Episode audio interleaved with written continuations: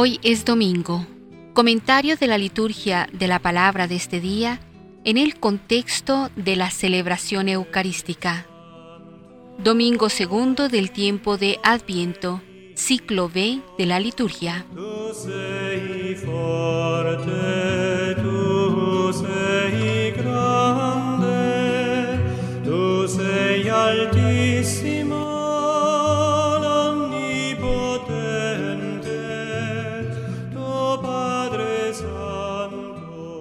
La impresionante figura de Juan el Bautista y su mensaje de conversión para preparar el pueblo de Israel a recibir al Mesías dominan los domingos segundo y tercero de Adviento. En él vuelve a resonar el pregón de Isaías. Preparad el camino al Señor, allanad sus senderos. Juan nos llama al desierto, a salir de las ocupaciones que no nos dejan escuchar a Dios para emprender un camino de conversión existente y radical en vistas a recibir al esperado de las naciones y ser dignos de él. A este reclamo de preparación responde la iglesia con salmos de súplica y alegría. Sí, una voz grita, en el desierto preparad de un camino al Señor. Pedimos, muéstranos Señor tu misericordia y danos tu salvación si brotara un renuevo del tronco de Jesé, Rey justo, consagrado por el Espíritu, insistimos diciendo, que en sus días florezca la justicia y la paz abunde eternamente. Y si Dios muestra su esplendor trayendo a los hijos desterrados, pues ha mandado a bajarse a todos los montes elevados para facilitarles la vuelta, declaramos, el Señor ha estado grande con nosotros y estamos alegres. Salimos animosos al encuentro del Señor, pero somos también conscientes de nuestra pobreza y del obstáculo que significan los afanes de este mundo. De ahí la importancia de la última petición de este día. Que nos dé sabiduría para sopesar los bienes de la tierra, amando intensamente los del cielo.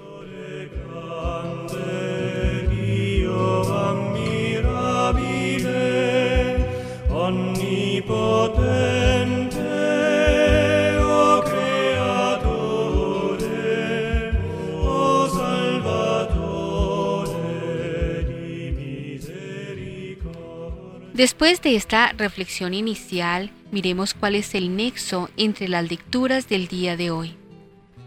La imagen del desierto aparece en la primera lectura y en el Evangelio, y en ella se compendia el mensaje litúrgico de este domingo de Adviento. En el exilio babilónico, a punto ya de que se acabe, una voz grita, Preparad en el desierto un camino al Señor. Primera lectura. En el Evangelio la voz que así grita es la de Juan el Bautista, el precursor del Mesías, cuya venida está ya cerca.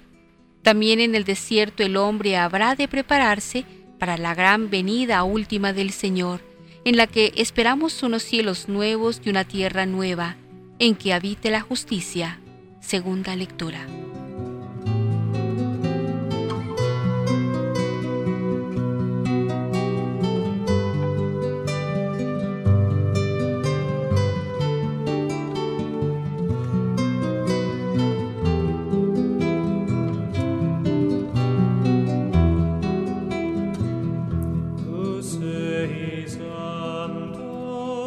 La primera lectura que se nos propone en este día es del libro del profeta Isaías, capítulo 40, versículos del 1 al 5 y del 9 al 11. El profeta anuncia el retorno ya próximo de Israel a su tierra como acción propiciada por Dios mismo. Los cristianos nos encontramos expectantes ante la llegada de nuestro liberador. Así la palabra de Dios se cumplirá eternamente.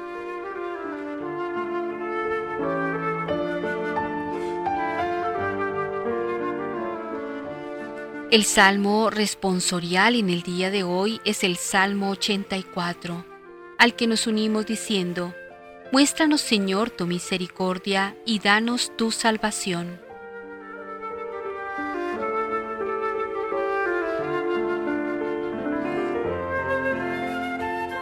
La segunda lectura en la Eucaristía de este domingo es de la segunda carta del apóstol San Pedro, capítulo tercero, versículos del 8 al 14. Estamos llamados a hacer compromisos de conversión de vida para que el Señor nos encuentre sin mancha y así pueda entrar en nuestra vida y transformar toda estructura que se aparte de la justicia.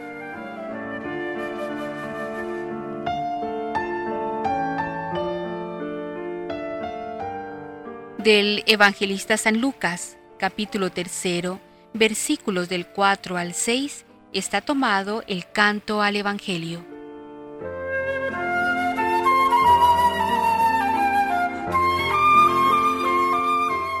El sagrado Evangelio que hoy se proclama es del Evangelista San Marcos, capítulo 1, versículos del 1 al 8.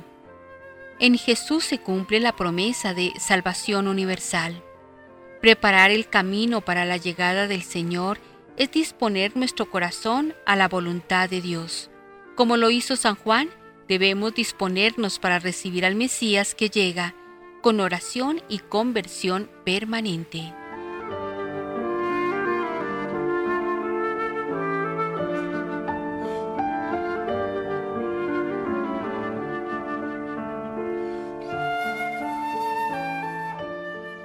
Liturgia de la Palabra.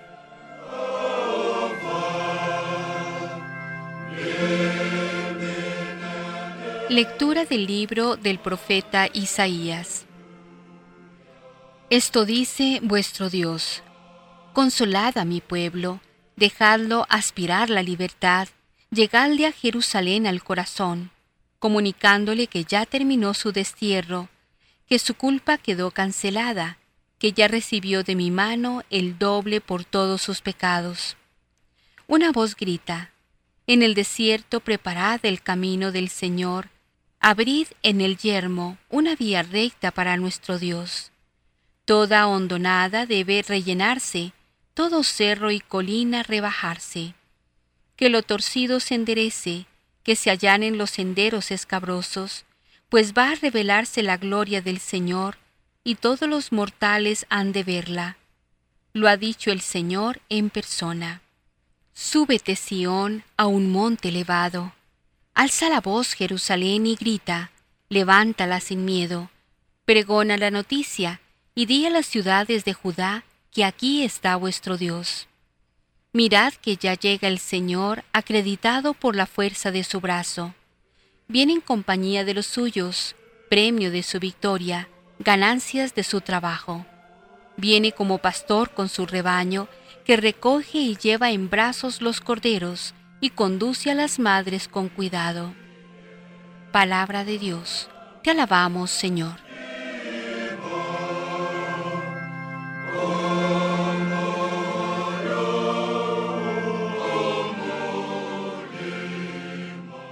Muéstranos, Señor, tu misericordia y danos tu salvación.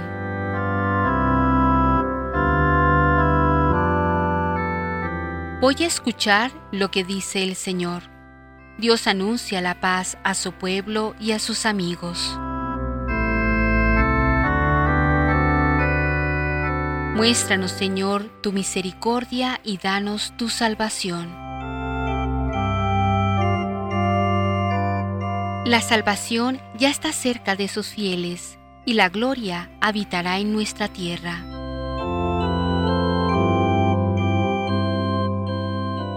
Muéstranos, Señor, tu misericordia y danos tu salvación.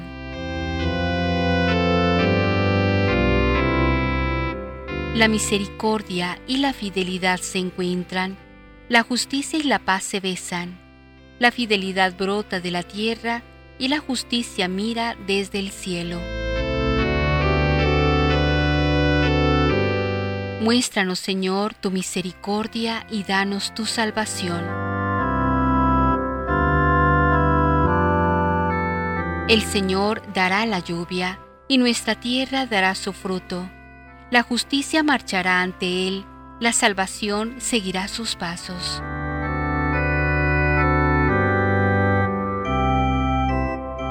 Muéstranos, Señor, tu misericordia y danos tu salvación.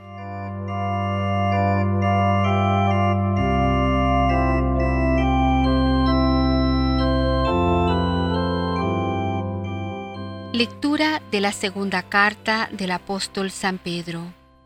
Queridos hermanos, no olvidéis que para el Señor un día es igual que mil años, y mil años son lo mismo que un día.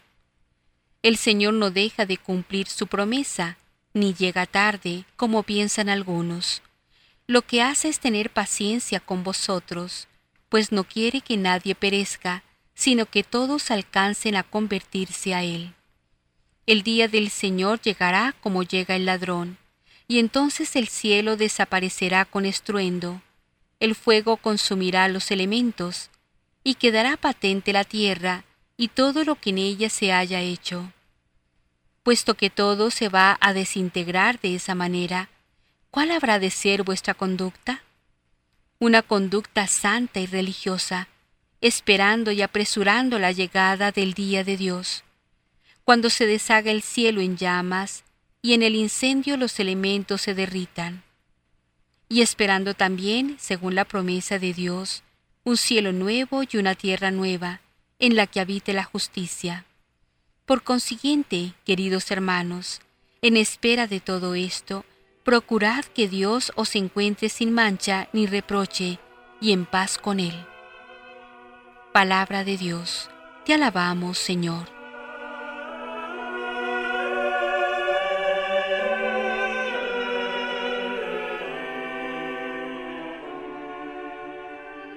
Aleluya, aleluya. Preparen el camino del Señor, hagan rectos sus senderos, y todos los hombres verán al Salvador. Aleluya.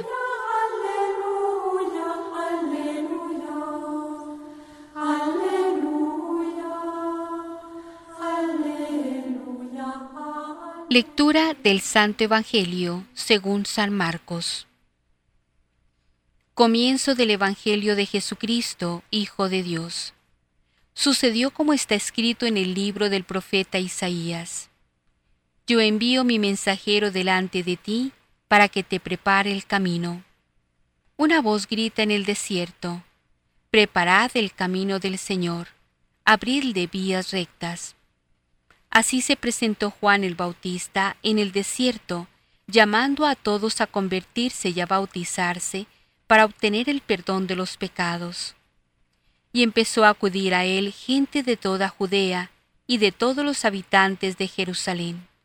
Confesaban sus pecados y él los bautizaba en el río Jordán. Juan tenía una capa hecha de pelo de camello, y de la cintura para abajo llevaba una prenda de cuero, y comía langostas y miel silvestre. En su predicación decía, Detrás de mí viene el que es más poderoso que yo yo ni siquiera merezco agacharme a desatarle la correa de las sandalias. Yo os he bautizado con agua, pero Él os va a bautizar con Espíritu Santo. Palabra del Señor. Gloria a ti, Señor Jesús.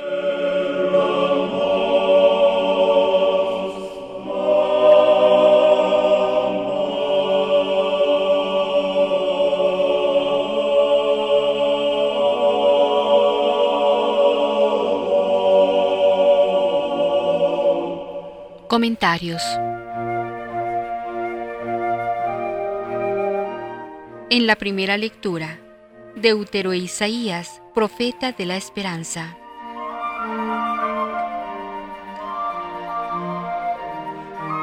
El pueblo de Dios necesitaba ser consolado.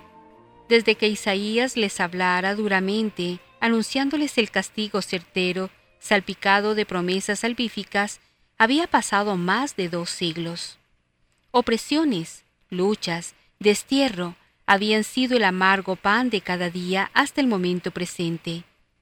Sin tierra, sin templo, sin rey, vivían la humillante situación de emigrantes forzosos por tierras del rey de Babilonia. Los años pasaban con lentitud cansina y cada cual procuraba hacerse su propia vida. Para algunos resultó fácil escalar incluso puestos eminentes en la corte y administración. De otra parte, la suntuosidad y el lujo de los palacios, de los templos y las fiestas babilónicas constituían una fuerte tentación hacia el asentamiento en aquellas tierras. Hasta Jeremías, les había enviado una carta aconsejándoles edificar casas y comprar tierras porque la cosa iba para largo. Todo ello implicaba un abandono de Yahvé, un incumplimiento de la ley y el olvido de aquella tierra que un día ocuparán ilusionados como tierra prometida. Una vez más, Dios suscitó heraldos de su voluntad para despertar al pueblo que comenzaba a sentirse cómodo en medio de una nación pagana. Zacarías y el deutero Isaías fueron esos hombres proféticos del destierro babilónico.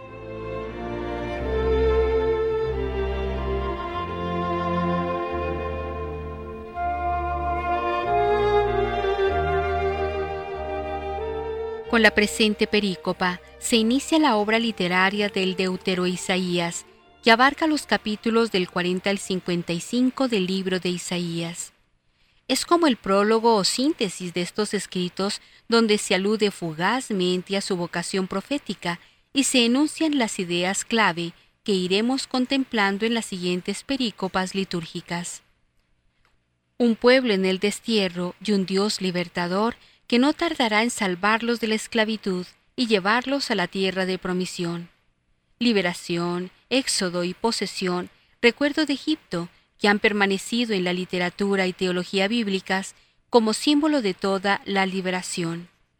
El doble imperativo con que comienza, característico de este profeta, es la mejor expresión de los sentimientos divinos hacia su pueblo. Es una gran teofanía de perdón y redención. Babilonia, instrumento de Yahvé, se ha ensañado con el pueblo escogido. Como antaño en Egipto ha sonado la hora de su liberación. Su retorno es inminente. Hay que prepararlo con toda solemnidad porque será un sacramento de salvación, un signo visible del triunfo de Yahvé sobre todas las divinidades extranjeras, la revelación de la gloria de Dios para toda la humanidad.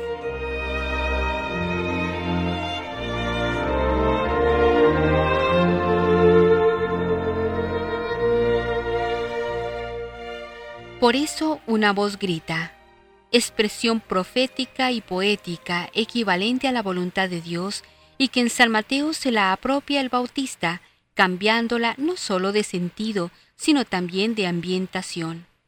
Aquí se grita por la preparación de una gran avenida en el desierto. En San Mateo es la voz la que grita en el desierto para preparar el camino del Señor. En este sentido lo entendieron los cumrámicos, y así lo vivieron retirándose al desierto de Judá en las inmediaciones del Mar Muerto. Así lo interpretaron los de, de la Vulgata. Desde entonces el desierto ha quedado en la tradición como el lugar de los grandes encuentros de Dios con sus fieles, y el camino se ha convertido en un estilo de vida, bueno o malo, para con Dios o de Dios para con los hombres. El Bautista anunciará y preparará el camino del Señor. Jesús se identificará a sí mismo como el camino. Las imágenes proféticas terminan convirtiéndose en realidades cristianas. Ante esta gran teofanía, la voz exige que se grite, que haya altavoces de la voluntad divina. Un nuevo Isaías responde que he de gritar. Ha nacido una vocación profética. Esta vez su mensaje inicial es la garantía que se ofrece al pueblo de la inmutabilidad y eficacia de la palabra divina bajo la imagen del viento, Roa, solano. Como Dios abraza con él la naturaleza, así cambiará los designios de los hombres para llevar adelante su plan salvífico universal. Será como el pastor que conduce su rebaño, como el obrero con el orgullo de su propio salario por delante, como el rey vencedor. Tres preciosas imágenes en las que por vez primera se reúnen en Yahvé, la realeza, el servicio y el amor. Un rey que domina con servicio, orgulloso de su salario y no de su botín, cariñoso hasta el extremo de llevar en su seno los corderos. Es el reino de verdad, de justicia y de paz de los tiempos mesiánicos.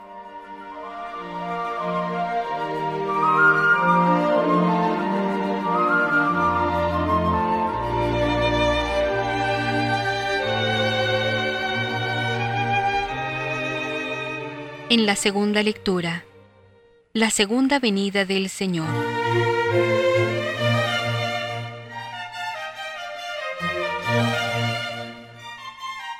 Los cristianos esperaron la segunda venida de Cristo como algo inminente, un gran acontecimiento del que ellos serían testigos.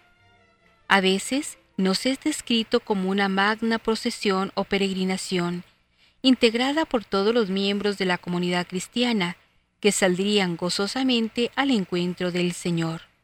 Primera Tesalonicenses 4, 14 y siguientes. Pero el acontecimiento se retrasaba, no se veían signos anunciadores de esta venida solemne y gloriosa. Y el retraso produjo, como todo retraso, primero desasosiego y después crisis de fe. Era necesario afrontar la crisis y resolverla. La solución al problema que el retraso de la parucía había planteado se dio desde distintos ángulos o puntos de vista. Aquí nos ofrece Pedro una de estas soluciones ensayadas. ¿Solución teológica? Consiste sencillamente en afirmar que el módulo del tiempo aplicable a Dios, para poder hablar de retraso en el tiempo, es distinto del manejado por los hombres. Un día suyo equivale a mil años nuestros y viceversa. ¿Para qué perderse entonces en cálculos necesariamente abocados al fracaso? Hay algo más. En lugar de calcular el tiempo divino, que se rige por una escala distinta a la utilizada por nosotros, debiera pensarse más bien en la finalidad del tiempo que Dios concede. Este tiempo demuestra el gran amor de Dios que quiere conceder a todos la posibilidad de convertirse, aprovechando la oportunidad de la gracia que Él concede.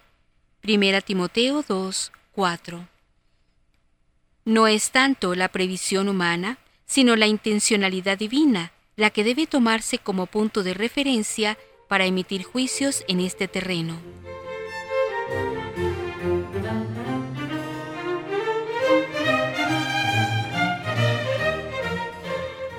Hay que reconocer que en todo caso, la solución propuesta por el autor de nuestra carta no resulta convincente.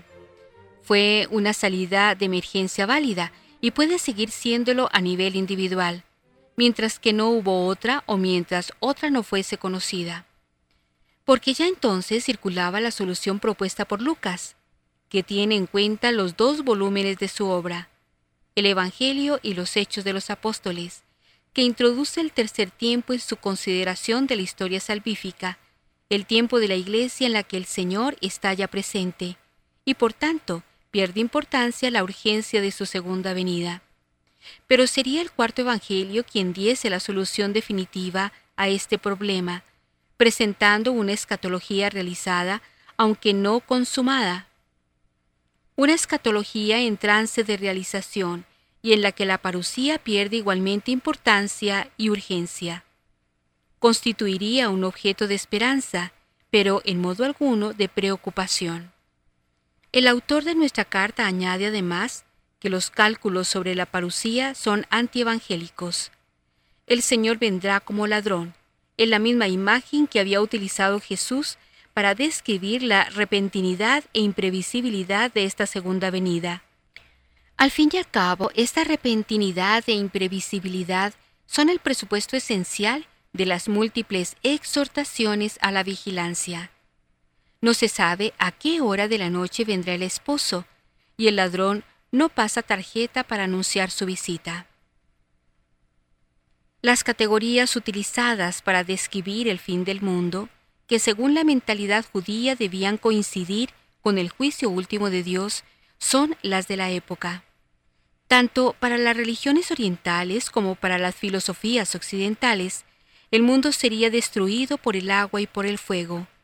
Uno de estos elementos ya había intervenido con ocasión del diluvio. Faltaba el otro, el fuego, como elemento destructor del mundo. Pero, en todo caso, la intención de nuestro autor no es científica. No pretende reseñar cómo será causado el fin del mundo, aunque esto no quiere decir que él no lo pensase así, sino es catequética. Ante los acontecimientos próximos, el cristiano debe deducir las consecuencias prácticas y oportunas para la regulación de su vida.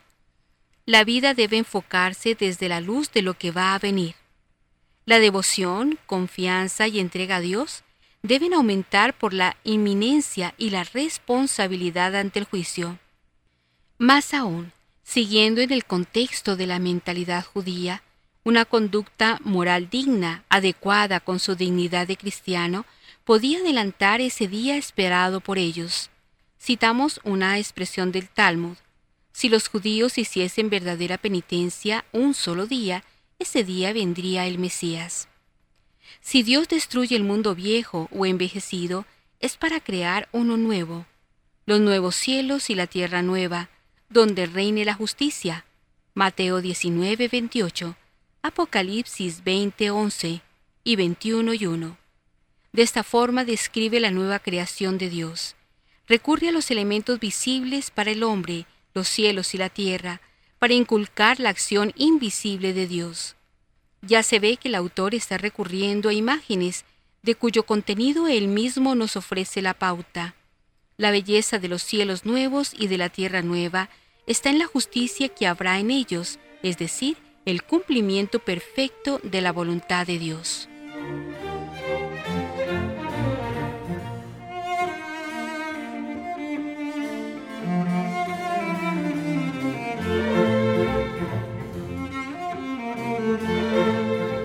y en el Evangelio.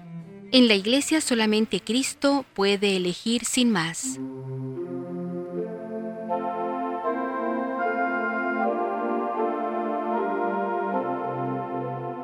Al narrar la llamada de los primeros discípulos, Marcos no justifica, como hace Lucas en su capítulo quinto, la decisión de estos de seguir a Jesús con el episodio de la pesca milagrosa.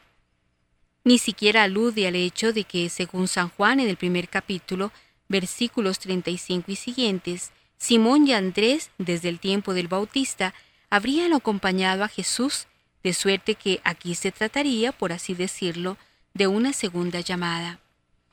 Nuestro evangelista quiere decir solamente cómo deben desarrollarse las cosas cuando Jesús llama a los hombres para ser discípulos. Ellos tienen que obedecer sin más.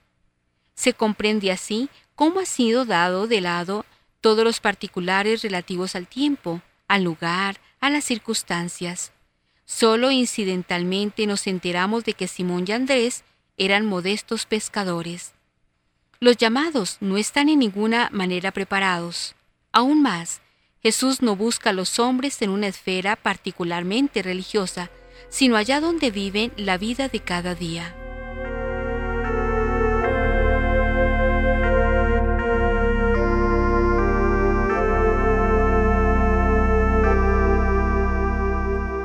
Él no actúa como un rabino, ya que el rabino era, por así decirlo, escogido por el discípulo.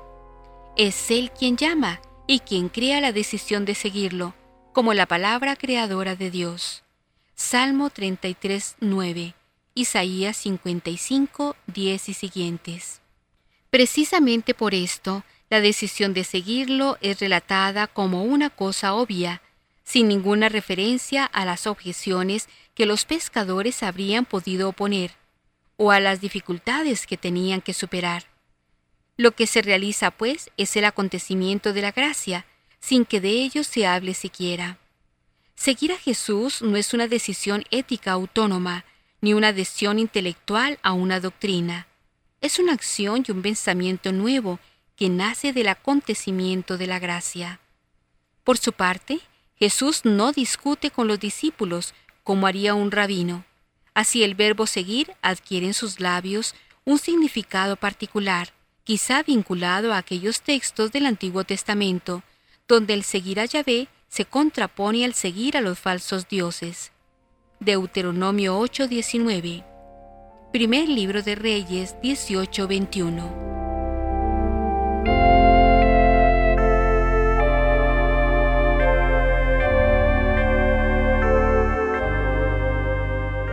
Por consiguiente, el evangelista presupone con mucha naturalidad la condición divina de Jesús.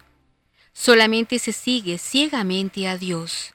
A los hombres, incluso a los inevitables responsables de la propia comunidad cristiana, no se les sigue, son ellos los que tienen que atender a un servicio en alguna forma postulado por la propia comunidad. Una cierta obediencia ciega, exigida a veces por ciertos pastores, tiene en el fondo algo de sacrílega, ya que implica una rivalidad con Dios. Y es Jesús el único que es Dios. Los demás responsables de la comunidad son ministros, servidores de los demás. En todo caso, el evangelista subraya algo que va a presentar frecuentemente su evangelio. La resurrección de Jesús supone primariamente su presencia en medio de la comunidad. Es Él el único que puede seguir llamando. Los responsables de la comunidad no pueden convertirse en sucedáneos del resucitado, relegándolo al puro honor de los altares.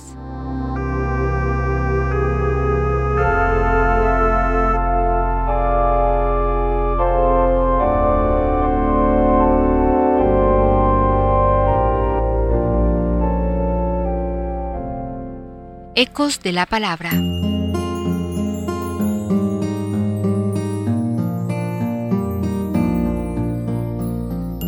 Juan iba al desierto a predicar. Muchos se sintieron atraídos por este profeta solitario que los invitaba a cambiar de vida y fueron a buscarlo. Confesaban sus pecados y se hacían bautizar en el río Jordán. Juan Bautista sigue vigente entre nosotros en medio de la gran actividad de nuestro tiempo. Nos pide entrar en el silencio, encontrar espacios de sosiego que nos ayuden a valorar el sentido de nuestra vida y de nuestros afanes. Todos tenemos necesidad de conversión. Pablo VI nos decía que todo ser humano es capaz de lo mejor y de lo peor. Podemos hacer tantas cosas buenas, pero también caer en la tentación de hacer el mal.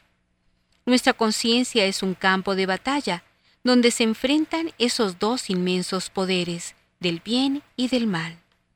Hay personas capaces de infundir esperanza, entusiasmo y de fomentar la paz. Pero hay también quienes provocan división, cometen fraudes y obtienen ganancias injustas a través de negocios ilegítimos. Hay personas que adoran ídolos o se adoran a sí mismos. Esas personas necesitan cambiar de vida, convertirse, tener conciencia recta para poder preparar el camino del Señor. Del corazón nace lo bueno y lo malo, nos dice San Pablo. Tal vez no hemos generado catástrofes o no somos terroristas, pero cada día comprobamos nuestra capacidad de egoísmo y de orgullo, de deseos de venganza. Yo me convierto de verdad cuando cambio desde mi corazón cuando pongo mi alma desnuda ante el Señor, cuando comprendo que necesito trascender, ir más allá de las cosas inmediatas, cuando comprendo que Él me ama y que yo debo corresponderle. La liturgia de hoy nos invita a esperar un cielo nuevo y una tierra nueva, donde habite la justicia. Pero está en nuestras manos acelerar el ritmo del advenimiento de ese mundo nuevo. El futuro soñado y maravilloso puede ser realidad desde ahora, con tal de que nos esforcemos por mejorar el presente, evitando el mal y haciendo el bien. El creyente no se refugia en el disfrute alocado del momento presente, ni busca consuelo en un mundo artificial y engañoso, ni cae en el pesimismo destructor. Sencillamente prepara el camino del Señor, negándose a servirse a sí mismo. Como el Bautista, Seamos mensajeros de la buena noticia, dando testimonio con nuestra vida. Ante la venida del Señor, no podemos permanecer indiferentes. El infiel debe proponerse respetar sus compromisos. Que el mentiroso diga siempre la verdad. Que el violento sea una persona pacífica. Que el opresor busque ser caritativo. Que el codicioso piense solo en el tesoro del reino. Todo ello prepara los caminos para que Dios venga a nosotros y nos inunde con su alegría.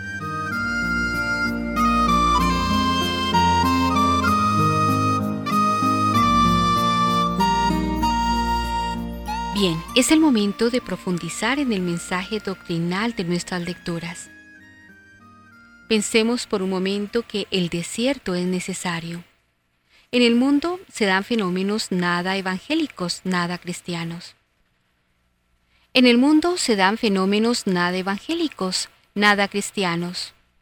Como los judíos exiliados de Babilonia estaban encandilados por la grandeza del imperio y por la fastuosidad de sus ritos religiosos, los hombres de hoy sienten la seducción del progreso técnico, el prurito de otras religiones que no son las cristianas, el reclamo de paraísos alucinantes en que reina la droga, el sexo y el alcohol, la dulce y adormecedora inconsciencia del pecado, incluso ante las exigencias básicas de los diez mandamientos. En esta circunstancia surge la necesidad del desierto, lugar o estado del espíritu donde recrear el ambiente propicio y favorable para encontrarse con Dios y con la propia dignidad de imagen e hijo de Dios, mediante el silencio interior y el recogimiento de los sentidos, mediante la meditación y la plegaria asidua. Ante la pérdida del sentido de Dios y del sentido del pecado, se requieren espacios, sean exteriores o interiores, de recuperación de sentido, de readquisición de principios, de valores y convicciones anclados en el mismo ser del hombre y del cristiano.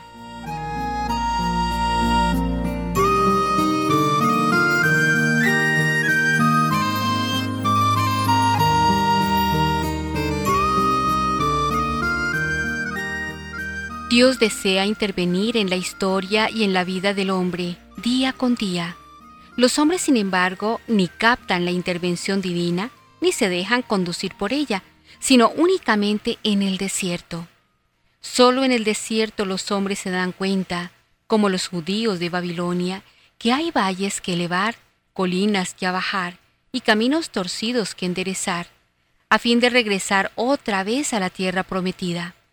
Solo en el desierto escuchan la predicación de Juan Bautista, se convierten y reciben el bautismo de agua, preparación del bautismo con Espíritu Santo, propio de los discípulos de Cristo.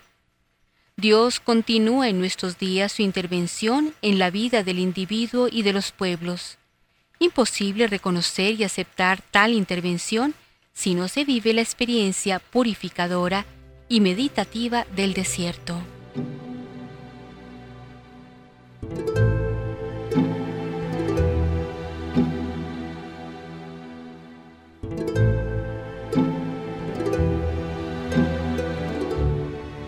En el ambiente sereno y silencioso del desierto, nos vamos empapando de la verdad de Dios, del sentido del tiempo, de la norma suprema de la existencia.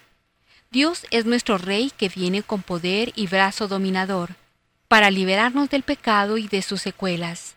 Dios es nuestro Señor que trae consigo su salario de vida y la salvación eternas. Dios es nuestro pastor, que reúne al rebaño y lo cuida amorosamente en el desierto conoceremos que el día del Señor llega como un ladrón y que el cómputo del tiempo que Dios hace no coincide con el de los hombres. En el desierto sabremos que Dios no quiere que alguien se pierda, sino que todos se conviertan. En el desierto veremos con claridad que la espera de la venida del Señor debe llevar al hombre a una conducta santa y religiosa, es decir, al cumplimiento perfecto de la voluntad santísima de Dios.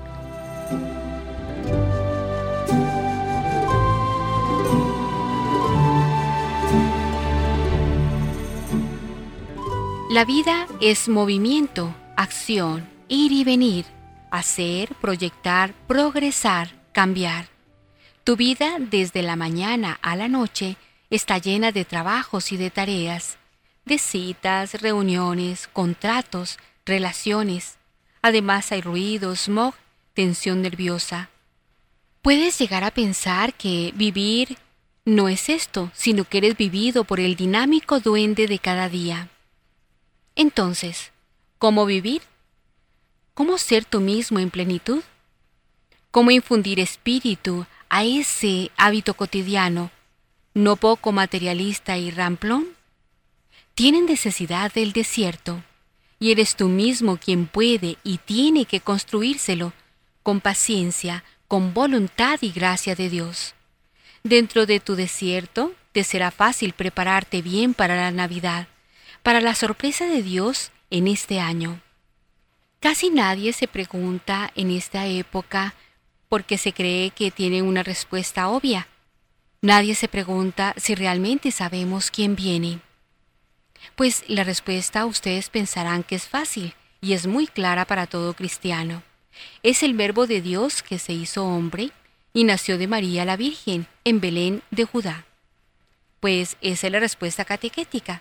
Esa fue la que aprendimos desde niños. Pero te vuelvo a preguntar, ¿sabes realmente quién viene? A la respuesta catequética tiene que seguir la respuesta dogmática, es decir, el rico contenido doctrinar de la formulación catequética, y además la respuesta espiritual, o sea, el sentido e incidencia que Jesucristo tiene en tu mundo interior, los pensamientos, decisiones, ideales, proyectos. Además, también tiene que verse en la relación con lo divino. Y finalmente la respuesta moral, aquella que se da con los comportamientos diarios según el estilo de Cristo, aquella en la que Cristo modela la propia actividad y el conjunto de las experiencias vitales. ¿Sabes tú realmente quién viene? ¿Es la tuya una sabiduría meramente nocional o incide vitalmente en toda tu personalidad y en toda tu experiencia existencial? El adviento es tiempo favorable para dar una respuesta completa a esta pregunta tan sencilla, pero tan trascendental.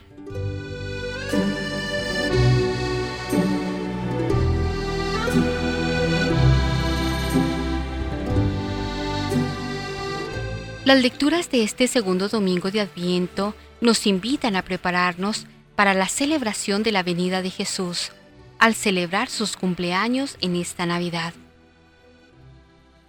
Todo adviento entonces tiene este sentido de preparación. Todo adviento contiene un llamado a la conversión, al llamado a la vida, a un cambio de vida. Será, por tanto, una oportunidad maravillosa para crecer en la fe, incrementar la esperanza y mejor vivir en la caridad. El Evangelio de hoy nos presenta a San Juan Bautista, uno de los principales personajes bíblicos de este tiempo de Adviento, que es tiempo de preparación a la venida de Cristo. La liturgia de estos días nos recuerdan las cosas que hacía y que decía el precursor del Señor. Este personaje ya había sido anunciado en el Antiguo Testamento como una voz que clama en el desierto y que diría, Preparen el camino del Señor, rellénense todas las quebradas y barrancos, aplánense todos los cerros y colinas, los caminos torcidos con curvas serán enderezados, y los ásperos serán suavizados. Isaías 41:5. Los que conocían la profecía de Isaías no deben haber dudado al ver a San Juan Bautista, pues por el retrato que hacía de él el profeta era inconfundible el personaje. Pero más aún, al observar lo que decía, ya no quedaba la menor duda sobre su papel como precursor de Cristo. Efectivamente, apareció en el desierto, nos dice el Evangelio que vestido de pelo de camello, ceñido con un cinturón de cuero, y se alimentaba de saltamontes y miel silvestre. Apareció como un mensajero inmediatamente antes de Jesús para preparar el camino a éste, predicando un bautismo de arrepentimiento para el perdón de los pecados. Marcos 1, 8. Con esta descripción de la predicación de San Juan Bautista, nos queda claro que la preparación para recibir al Señor consiste en arrepentirnos y en recibir el perdón de los pecados. Pero si observamos el detalle que da el profeta Isaías sobre cómo se prepara el camino del Señor, tenemos más información del cómo puede ser ese proceso de conversión y el proceso de arrepentimiento al que estamos llamados muy especialmente durante este tiempo de Adviento, el cual nos presenta la liturgia de la Iglesia en preparación para la venida del Señor. Aplanar cerros y colinas significa rebajar las alturas de nuestro orgullo, de nuestra soberbia, nuestra altivez, nuestro engreimiento, nuestra autosuficiencia, nuestra arrogancia, nuestra ira, nuestra impaciencia, nuestra violencia, etc.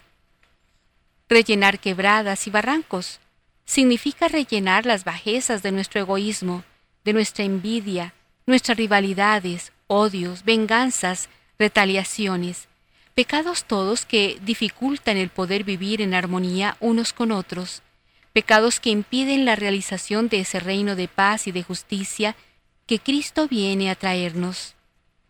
Enderezar los caminos torcidos y con curvas significa rectificar el camino, cambiar de rumbo, si vamos por caminos torcidos y equivocados que no nos llevan a Dios. ¿A dónde queremos ir?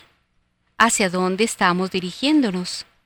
¿Estamos preparándonos para que el Señor nos encuentre, como nos dice San Pedro en la segunda lectura, en paz con Él, sin mancha ni reproche? Segunda Pedro, capítulo tercero, versículos del 8 al 14. Más aún, el precursor del Mesías anuncia algo muy importante. Yo los bautizo a ustedes con agua, pero Él los bautizará con Espíritu Santo. Luego el mismo Cristo confirmará este anuncio de Juan el Bautista. En el diálogo con Nicodemo, Jesús le dice a éste, En verdad te digo, nadie puede ver el reino de Dios si no nace de nuevo y de arriba. Y ante el asombro de Nicodemo, Cristo le explica, El que no renace del agua y del Espíritu Santo no puede entrar en el reino de Dios. Por eso no te extrañes que te haya dicho que necesitas nacer de nuevo, de arriba. Juan 3, 3, 7.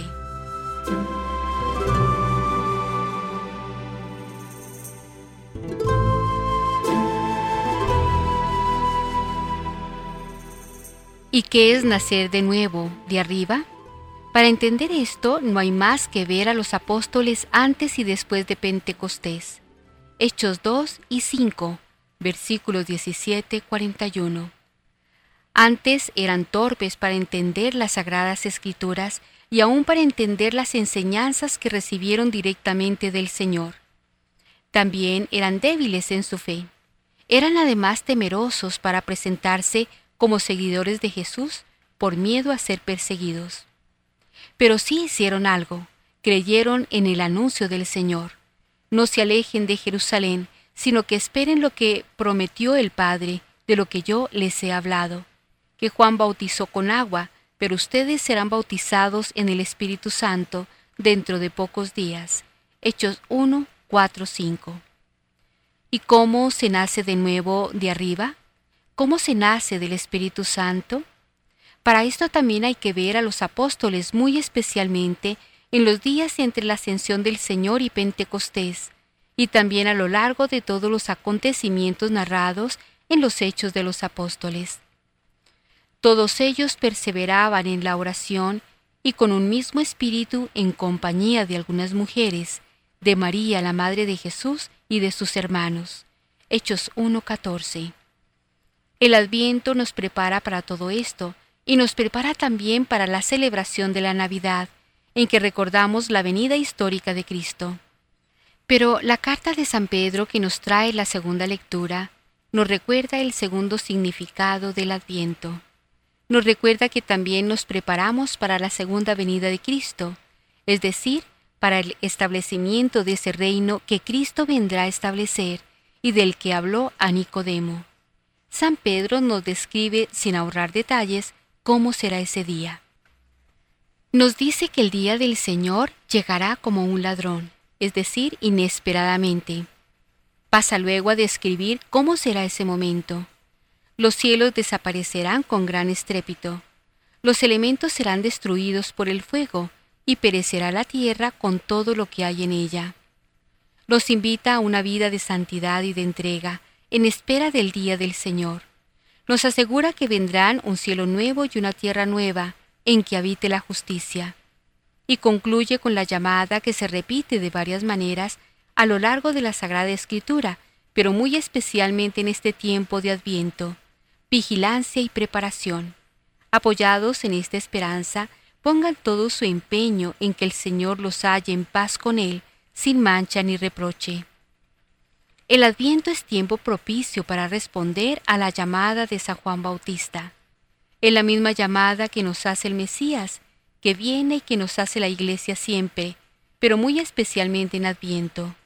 Conversión, cambio de vida, enderezar el camino, rebajar las montañas y rellenar las bajezas de nuestros pecados, de nuestros defectos, vicios, malas costumbres, faltas de virtud, nacer de arriba, nacer del Espíritu Santo, etc.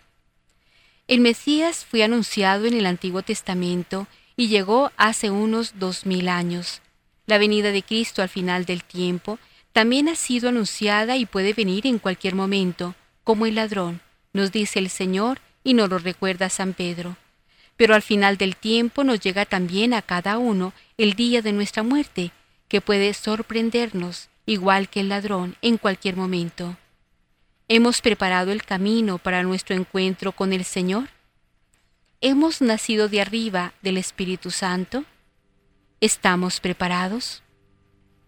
Aprovechemos este momento de gracia, esta época de Adviento, para poder responder sinceramente.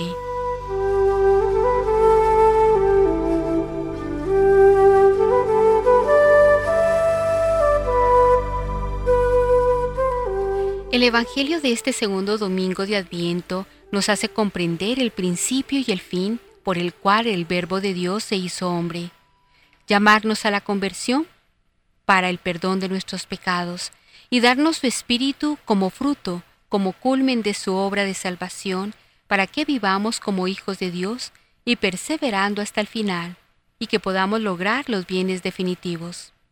El Señor está cerca, él lo llama a pesar de nuestras grandes miserias e incongruencias en la fe, para hacernos participar de su misma vida y de su mismo espíritu, mediante esta celebración del memorial de su Pascua. Él quiere hablarnos al corazón y pedirnos que le preparemos un camino en medio de nuestros desiertos. El camino de la conversión es al mismo tiempo la puerta que Dios abre para que estemos con Él y Él con nosotros. Hacernos uno con Él será la forma como en verdad su venida no será algo inútil en nuestra existencia. Su presencia en nuestra vida nos ha de convertir en un signo de su amor para todos aquellos con quienes entremos en contacto en nuestra vida diaria. Junto con ellos seremos capaces, por las fuerzas del Espíritu de Dios en nosotros, de construir un cielo nuevo y una tierra nueva, en que habite la justicia, símbolo de la eternidad que anhelamos poseer en el día del Señor. Hoy, como en otros tiempos, necesitamos la voz valiente de Juan Bautista, que como un nuevo regalo de Dios a la humanidad, nos ayude a reconocer nuestras incongruencias y a arrepentirnos de ellas para ser perdonados e iniciar el éxodo hacia la patria definitiva que es Cristo. No basta lo externo, no es suficiente arreglar nuestro cuerpo y darle el confort que a veces nos reclama para ser verdaderamente felices. Mientras la persona no retome el camino del amor verdadero hacia Dios y hacia el hombre, al estilo del amor de Cristo, no podrá sentirse en camino hacia su auténtica paz, hacia su auténtica felicidad y hacia su plena realización.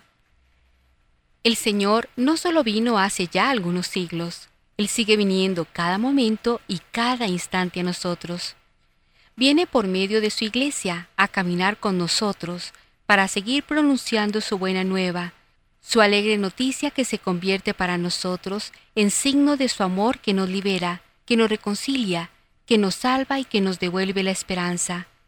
Él sigue entregando su vida en la Eucaristía celebrada sacramentalmente, y en la Eucaristía que se convierte la vida de quienes con su entrega en favor de su prójimo, unido por la fe a la entrega de Cristo, hacen de su existencia una continua ofrenda agradable a Dios y signo del amor con que hoy el Señor sigue amando, liberando y conduciendo a todos hacia la posesión definitiva de su reino.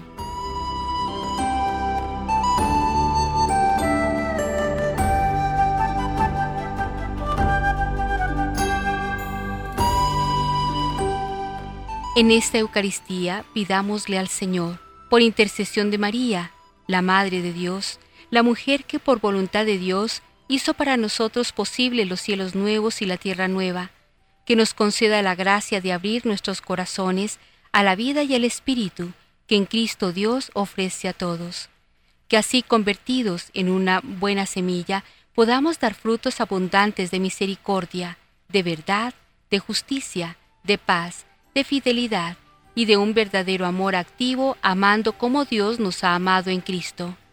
Que el Señor nos conceda según el camino del Señor siguiendo sus huellas hasta lograr la vida eterna. Amén. Feliz domingo para todos.